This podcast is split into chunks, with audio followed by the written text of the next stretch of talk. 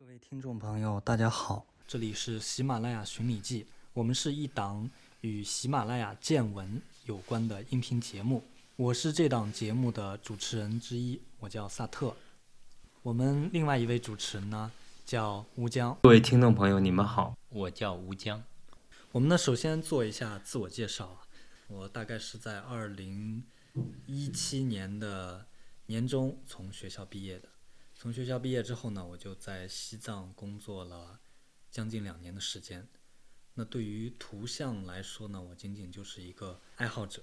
我与图像的这个直接缘分啊，可能是要源于我在成都读书的时候呢，当时那个学校里面，我的很多朋友都是少数民族，藏族呢是吧？对，基本上都是藏族，嗯，还有这个彝族啊啊、纳西族、哇，羌族民。族类院校就是 民族类院校就是就是这么一这个特点。就是这么一个特点。最开始接触到少数民族的时候，我印象最深的就是一有两个，一个是色彩，一个是图像。因为相对于汉族来说，他们身上会有很多，对艺术上那种张力，对对对，他身上那种艺术张力是非常呃少数民族的艺术张力非常，比方说歌声啊，嗯，呃这个从视觉到听觉，他们都是能做到一种很天籁的、很来自骨子里的东西。对，嗯，它不是被修修炼出来，它是骨子里带来的东西，很多东西是。嗯，你像包括就是就图像而言的话，藏族的同学他们看的很多的书，嗯，还有纳西族的这个同学他们看的很多书，嗯，我们最明显的就是纳西族的这些古代的文献里面有对。非常多的图像，嗯。包括它的文字都是。是非常有有特点。吴江老师呢，在西藏生活了非常多年，对于西藏的人文啊、风情啊、典故啊，尤其是关于这个图像方面，呃，还是有一番研究的。我们来欢迎吴江老师。啊，各位听众朋友，你们好。呃，我以前呢是在呃北京工作，呃，后来呢十四年前呢去西藏旅行，一个人徒步旅行的阿里，呃，从那之后我就爱上了西藏，然后也就是说，呃，七年前呢，我把北京的房子卖了，举家去了林芝，就生活在那里。我的这个轨迹呢还比较简单，我是一个就是等于是一种爱好，嗯，特别喜欢，我特别喜欢图像。还有特别喜欢文献。这几年来，我一直在做这个关于佛教图像和佛教文献的，呃，嗯，一些工作吧。因为我特别特别喜欢嘛。我第一次实际上到西藏呢，就是在拉萨只待了一周，然后这我就直接去阿里了。我在阿里一个人徒步，就走了半年多，基本上走完了阿里的噶尔县、日图县、扎达县和普兰县，所以说很有意思。那个时候我看到寺庙壁画呢，就很有感觉，就特别喜欢。当时呢，也是一种因缘吧。吴江老师刚才提到的灵芝呢，是在拉萨的南面，东南，东南，啊东南面啊。嗯然后阿里呢，现在还是阿里地区吧，还是阿里西市部？阿里，呃，现在只有阿里是没有变成市，还叫阿里地区。啊，阿里地区是在拉萨的西面，西面，而拉萨呢是在整个西藏的中部中中部中间位置。啊中中间位置。嗯那吴江老师可以给大家说一下你和图像之间的一些缘分是怎么样一个开始的？呃，是这样的，因为我第一次呢去西藏呢，就十四年前呢，我先看了这个大昭寺，嗯，布达拉，嗯，这个还有贡嘎曲德寺这些寺庙壁画，我就很震撼。当然停留很短，后来我就直接去了那个阿里了。在阿里，我看到了这个呃托林寺、古王朝、皮阳遗址，还有芒鹫寺很多寺庙的壁画。因为我是做设计出身的，所以我对这个图像特别敏感。比较感兴趣。对，我也拍了很多照片。然后回来之后呢，我很快就买了很多这种赊藏类图。呃，因为我离开北京之前呢，就是我等于是做了一场说走就走的旅行，就什么都不要了。我回来兜上兜里只剩三千块钱，嗯那还是不少，三千块。然后我又买了大概有四五十本书啊。我因为那段时剩间下的那个三千块钱去对，买呃，也没全买完嘛，还还还有点钱。然后我大概用了两个月吧，我就全看完了，特别快。图像类的都呃，图像类和呃蛇藏类的一些文献，不止图像，就历史学啊、宗教啊、历史啊，方方面面的社会啊、民俗啊，我都很感兴趣。回来我就马上就开始画这个，但是我画这个画呢，不是用笔，而是用电脑，用鼠标。呃，然后很有意思。刚开始你画这个东西的时候，这个鼠标因为没有大量画过画，就很不好用。觉得。以前我经常设计用软件叫富士汉，用这种软件，嗯，来进行那个绘制。到现在其实我也在用，因为我那个时候电脑现在也在用。这，就是这是一个因缘吧，就是我是从这个画画开始的，其实原来只是觉得它好看，嗯，呃，对，因为前两年这个东西我觉得很好看，因为那个时候回来之后大概我是设计师，呃，两个月后又开始进入广告行业，又重新做了公司，所以说就是一边做这个设计，有时间我就在画画。其实当时画画呢，其实很简单，就是因为喜欢，觉得好看，完全没有什么呃想法。但是画了大概有半年多的时候，收集的资料有些不清楚的地方，特别对这种就宗教类照相啊，你不清楚的地方你不敢去再去画了，就是老觉得这个这个东西你画它是不对的。然后我就除了工作之外，就开始研究这个。这个西藏的绘画的一些图像学的内容，比方买了很多书，西藏绘画，还有一些良度的书，这是我开始的一个过程。但是实际上画画呢，就是画大概两年嘛，其实到第二年我就很成熟了。鼠标的这种技法，不是笔的技法，就已经很成熟了，就是已经解决了很多问题。在这里呢，就是还是原来说，就是有一个良度的问题，有一个比例的，因为不清楚的东西怎么去做它问题。良度就是那个照相度量经里面。对对对，那个比例对照相照相量度经，就你能给大家介绍一下，就是我们看到的佛像和这个照相度量经中间的一个关系吗？嗯嗯，其实是这样的，这个照相度量经呢，它是一个绘画这个佛菩萨尊者这些呃佛画的一个那个比例工具书，工具书，如何画好它的比例工具书？首先它是形成的比较晚，其实我们现在看到的都是那个。呃，清朝乾隆以后编撰的《造像度量经》，它是工部察部，还有和乾隆的弟弟吧，共同来做这个工作。这个是形成比较晚，但是它对于这个启蒙的这个唐卡画师呢，现在西藏来说都是用，都需要用到的。嗯嗯，应该来讲，就是让蒙古人翻译的《造像度量经》是把它翻译成汉文。对。但是藏文的那个是很早就，呃，藏文的《造像度量经》其实也不是很久远。我们知道历史上西藏缅甸画派有一大师叫呃缅拉顿珠，嗯，他是比较相对系统来总结出来这个度量方面的一些知识。至于这个佛画度量的经成熟时间应当比较晚的，嗯，呃，它也在元左右，应当是在这个时期形成的。最早这个度量形成，它是跟它这个。就就我的理解，跟它边界有关。这个唐卡和壁画，它在一个空间里的，在一个一铺墙或一张纸或一块布上画的时候，它这个墙、纸、布都是有边界的。这个边界在这个边界内要有多少尊尊像出现时候，所以你绘画时候。要有一对，要掌握尺，不是尺度，就是你要布局这个东西放在这个画面上，你要有多有多少尊像，怎么个比例关系，它大体上是有要有一个规矩的。所以说，我这最早的这种度量是不是某一尊这么细，而是在整个布局上的一个需要。呃，要不然你这个，比方说画三十五幅，你画不下了怎么办？对，这就很麻烦，你这一幅墙画不下，你就很麻烦。所以这个量度啊，呃，据我的观察，应当起源于边界。因为有边界了之后，你对这个整个这个构图是要有一个统筹的，这种统筹就决定了你在这个绘画上的一些比例工作。所以说，由这种统筹画面的布局，我觉得到量度，这是一个比较合理的方式。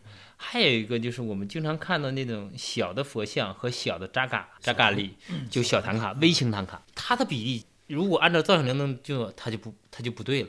为什么？因为人的头会非常小，呃，如果超过人大的，比方有几十米高的佛像，也会出现这个问题。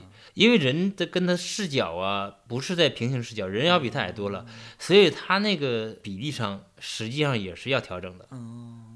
这就是不一样了。对对，是。所以说你会经常看到那个小的呃小的扎卡或小的金铜佛像，它头都比较大。呃，它的它的量度已经发生变化了。其实很多按照量度经来做特别小的佛像和特别大的佛像说，其实都是有问题的。实际上从人的视觉看，它都有问题的，就是要不头小，呃，要不头大。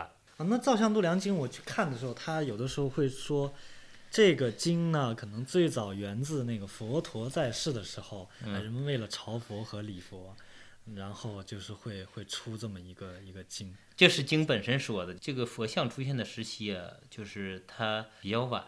嗯，实际上佛佛像真正出现时期大概公元一世一世纪前后，就是在北印度出现了关于释迦牟尼的这个金币的嗯呃浮雕，嗯这是我们能找到最早实物关于释迦牟尼像的一个记录。因为早期它主要用那个，比方说鹿啊、法轮呐、嗯脚印呐、嗯呃莲花呀来代表，甚至莲花出现的都不是很早，来代表的一些佛的这个一生的事迹，嗯。大概这样过程。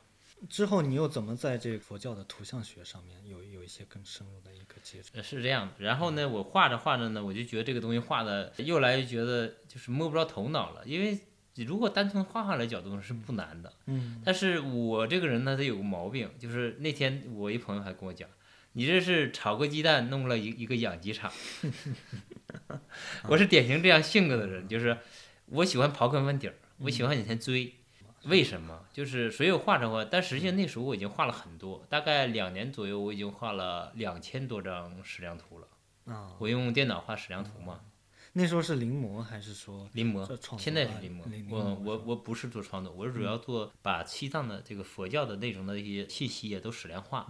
在我眼里那就是信息，实际上它不是图像。嗯但是这个恰恰那个我的信息呢就图像本体，所以我就跟它之间呢有一个呃互动关系。这实际上这不叫艺术，这是更多的是我对图像信息的一个再整理。这这里还插一下啊，其实这个图像历史，如果从历史学上来说，是占整个历史的半壁江山的。有可能很多人不认可我的观点，比方说我们现在的《清明上河图》，它里边涉及到很多图像的东西啊，就是我们从图片上可以直观看到，因为文字对于呃实物的描绘啊不直观，嗯。图像恰恰能记载了这些东西，是超越了你这个想象力的，因为它把实物会表现出来，所以图像涵盖的信息量是实际上跟文字是一样的。嗯嗯嗯，它是补充文字，可以和文字对照，呃，或者是它可以在文字之外的一些信息，呃，民俗学的、历史学的、